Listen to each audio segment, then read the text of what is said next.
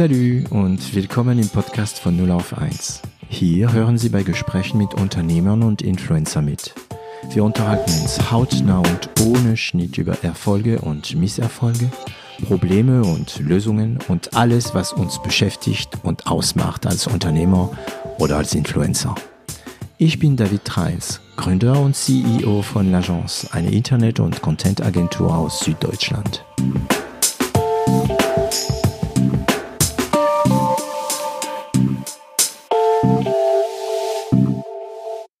Wir sind, glaube ich, wenn ich das so mal sagen darf, wahrscheinlich ziemlich schlechte Fundraising-Gründer.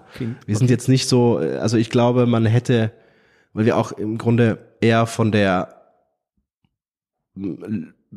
technologischen Seite kommen. Also es gibt, es gibt technologische Gründer und es gibt eben Hm. äh, Marketing, Techies. Vertriebs. Ich glaube ja, dass wir und natürlich haben wir uns ganz am Anfang unfassbar schwer getan, aber irgendwann hat man natürlich auch ein bestimmtes bestimmten Erfolg ähm, und nein, einfach war das nicht. Wir haben natürlich auch Glück gehabt. Also ohne Glück ähm, ist es wäre es vielleicht schwieriger gewesen, aber ähm, ja, wenn ich zurückblicke und es gibt Zeiten, die, die, an die denkt man gar nicht mehr, aber natürlich war es nicht einfach, aber ähm, es Gab hat es schwere funktioniert. Zeiten? Ja, natürlich, schwere Zeiten, wo man natürlich nicht, das ist für mich ganz, ganz wichtig, immer nicht irgendwie das Problem hat der persönlichen Probleme, sondern ich weiß, es ist schwer, weil man jetzt ganz viel tun muss, weil es alles unsicher ist, weil man nicht weiß, was in drei Wochen ist. Ähm, wenn ich das Beispiel Covid nehme, ähm, Lockdown war für uns ja erstmal sehr schlimm, weil unsere Kunden im stationären Ja. äh, Fashion Retail sind. Also die erste Idee war, okay, die Leute gehen nicht mehr raus, keiner braucht unser System. Genau. Hm. So, Kunden ähm, können kündigen, werden kündigen. Natürlich waren für uns auch die Thematik der Kurzarbeit. Äh, Investoren haben, glaube ich, zu dem Zeitpunkt auch die Hälfte ihrer, ihrer ihres Budgets, so wie ich gehört hatte, reduziert oder waren eben kurz davor. Alles unsicher. Also eure Investoren von äh, AC plus X. Nee, generell hatte ich irgendwie äh, irgendwo gelesen, dass natürlich Investoren oder größere äh, erstmal zurückhaltender sein werden und wir waren mitten in einer Finanzierungs, in einem Pitch. Das heißt, da wurde dann auch viel Ja, war unsicher. Pitch als, also in März äh, 2020 Genau. wart ja noch im Pitch klar. Die, die Finanzierung kam ja im Oktober. Mhm. Genau.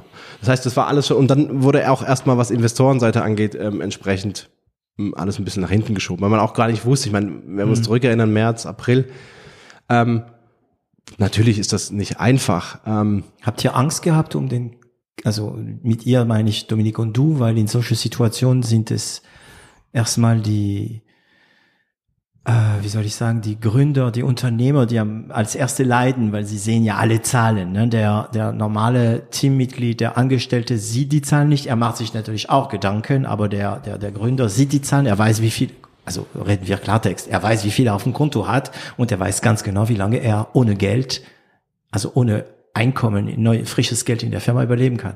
Hat das, war das, habt ihr diese Gedanken im Kopf gehabt? klar, wir hatten natürlich Angst um unsere Firma ähm, und ähm, sind natürlich nicht nervös geworden. Wir haben, äh, wir haben Mir, ich, mir nervt's, wenn ich so, weil ich glaub's dir, ne?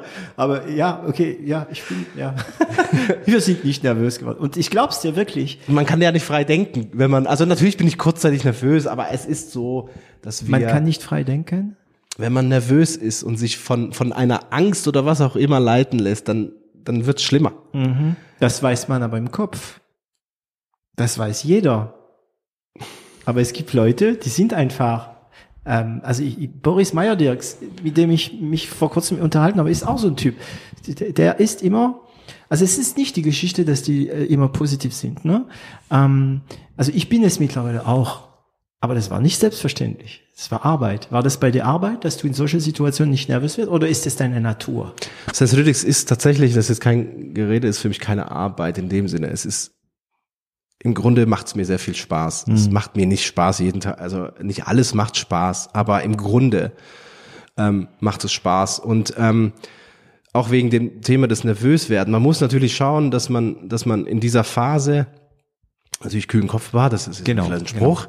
Aber ähm, was ich auch sagen muss, ist unsere Kollegen, jetzt nicht die Gründer, die haben ähm, so Gas gegeben, sich so angestrengt und wir waren im Grunde ein eingeschweißtes Team, Sensalytics zu äh, größer zu machen, immer noch, obwohl es, obwohl es jetzt problematisch ist und haben ähm, wirklich mit jedem Einzelnen, der hier arbeitet, ähm, zusammen mit uns eben es geschafft, dass wir ein halbes Jahr später ganz anders da standen.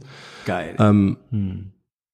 ja, Hast du die Potenziale, also ja, irgendwie in dem Moment kam diesen Lockdown, da kriegt man, denkt man, okay, ähm, wenn nichts mehr kommt, die Kunden werden kündigen, so wie du gesagt hast und so weiter. Aber hast du oder Dominik, habt ihr schon in dem Moment gedacht, Achtung, Achtung, ah nee, also ich stelle die Frage zu Ende. Ich habe ja eigentlich schon die Antwort. Ich, ich bin ein super Moderator. Also ich mache die Fragen, ich mache die Antworten. Ja. Ähm, hast du damals schon die Potenziale erahnt? nein. Nein, weil damals ja noch nicht die Rede war, dass man im Läden, also ja, Nee, die ich hatte- Politik hat nein. euch ähm, möglich, äh, äh, Möglichkeit gegeben. Mhm. Wir haben, wir haben, wir haben diese Notsituation für uns und auch für natürlich bestimmte Bereiche erkannt und haben gesehen, dass unser System dieses Problem lösen kann. Und äh, haben es gemacht. Und ähm, Aber habt nicht gewusst, ob irgendjemand euch das abkauft. das war schwierig, klar. Wieder weil- mal dieses typische Unternehmerrisiko, ne? Ja, ja.